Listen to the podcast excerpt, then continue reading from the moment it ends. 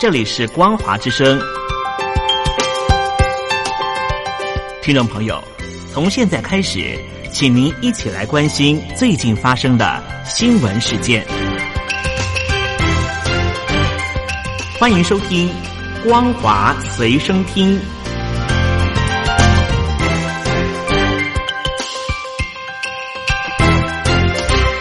各位听众朋友，您好，欢迎收听这一节的《光华随身听》，我是孟宗。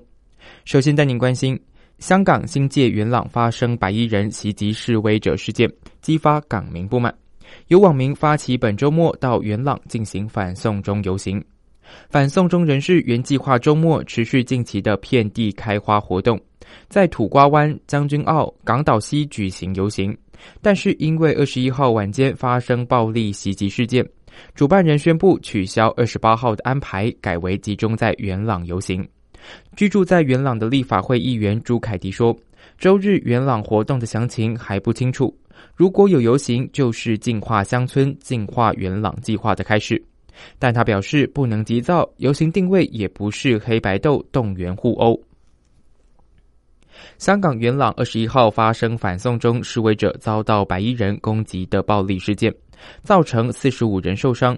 民间人权阵线质疑警方纵容暴徒。认为强力部门动用暗黑势力打击抗争者的士气，呼吁香港人要团结。根据警方初步锁定大约十人的身份，消息指出白衣人来自元朗不同乡村，具有黑道背景。二十一号晚间，在新界的西铁元朗站，大批白衣人士攻击身穿黑衣的反送中民众。媒体直播画面显示，白衣人手持“保卫元朗”标语，在地铁站看到黑衣人就打，棍棒藤条齐飞，甚至冲进月台车厢内打人。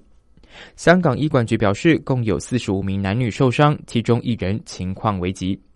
有民众在网络上说，元朗冲突一出现就有人报警，但是地铁站打人半小时都没有警察到场，因此质疑警方与黑道有勾结，是黑警。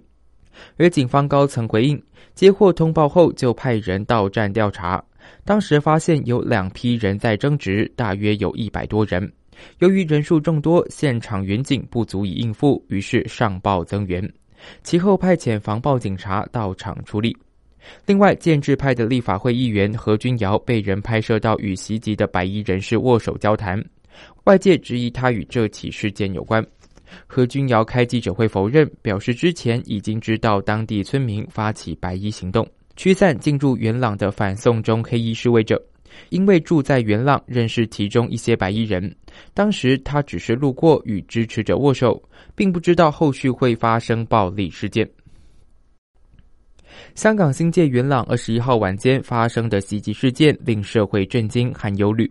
区内的家长成为惊弓之鸟，担心子女参加暑假课外活动的安危。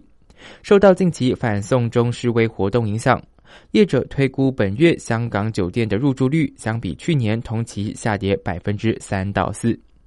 由于近两周以来反送中示威遍地开花，但是其行动不时遭到持不同意见的地区人士阻挠，元朗事件就是最严重的一次冲击。国际纷纷关注并声援香港。英国政府表示持续支持香港政治自由。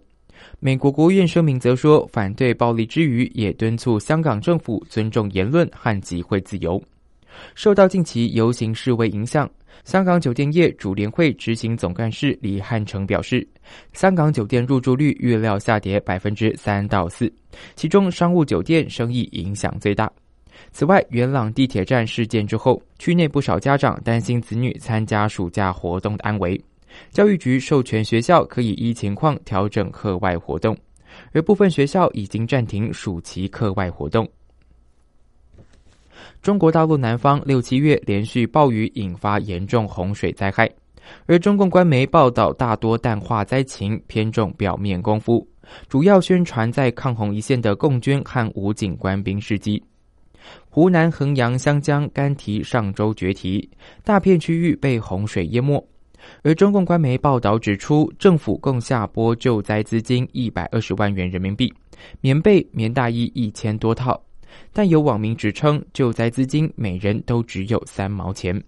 现场负责人要求记者必须由宣传部人员陪同，才可以采访拍照。另外，传出有村民发现存多年的一万多元被洪水卷走，下水抢救却不幸溺毙。当地居民表示，尽管洪水目前已经退去，但是村子里仍然没有清理完毕，到处弥漫着臭味。由于房屋损坏，灾民只能住亲戚家。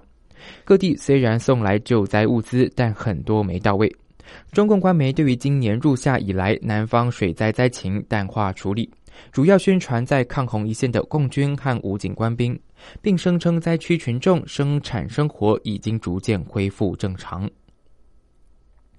中国大陆知名作家张怡和日前出席香港书展，十九号返回北京时带回的一箱书在海关被没收，并被扣押三小时。他在微信上说感到愤懑而且屈辱。张颐和二十一号在微信朋友圈上说，他十九号从香港返回北京，一箱书全部被扣下，人被扣三小时，愤懑而且屈辱。海关人员当时还讥笑他是高级知识分子、知名作家。他挨着肚子在海关被扣留了三个多小时，一箱书扣了二十多本。但在此前，他多次从境外带书进入中国都畅通无阻。张颐和对海关人员说：“签名版书市场上卖四五千以上，你们没收，海关必须赔偿我数万元损失。”最后，海关人员只把董桥和倪匡的签名书退还给他。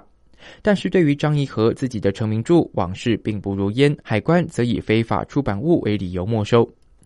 七十七岁的张颐和是中国民主同盟以及中国农工民主党创始人张伯钧的女儿，也是戏曲研究学者。《往事并不如烟》描述中共建政后一些具有代表性的民主派人士在反右和文革时期的遭遇，由此显见中共对于出版管控越来越严格。七月初，网上流传官方对六十五项书籍内容审查的重点，其中提到涉及中共重大历史事件和重要历史人物，涉及党和国家机密、涉及文革的题材都必须限制。中共官媒证实，九十一岁的前中共国务院总理李鹏，二十二号深夜十一点十一分在北京病逝。李鹏一生最受争议的就是他当年是六四事件中血腥镇压天安门的决策者之一。祖籍湖北的李鹏，一九二八年十月二十号出生在上海法租界，毕业于苏联莫斯科动力学院水利发电系。一九八七年到一九九八年间，李鹏担任代中共政治局常委、国务院代总理，以及担任全国人大常委会委员长，到二零零三年退休。一九八九年四月，北京发生大规模民主运动。李鹏在五月十九号发表态度强硬的讲话，并在隔天以国务院总理身份签署北京市戒严令，最终导致六月四号共军进入天安门血腥镇压。事后，他向外界宣告：“我们没有塑胶子弹”，成了推脱责任的名言，也遭到国际舆论的攻击。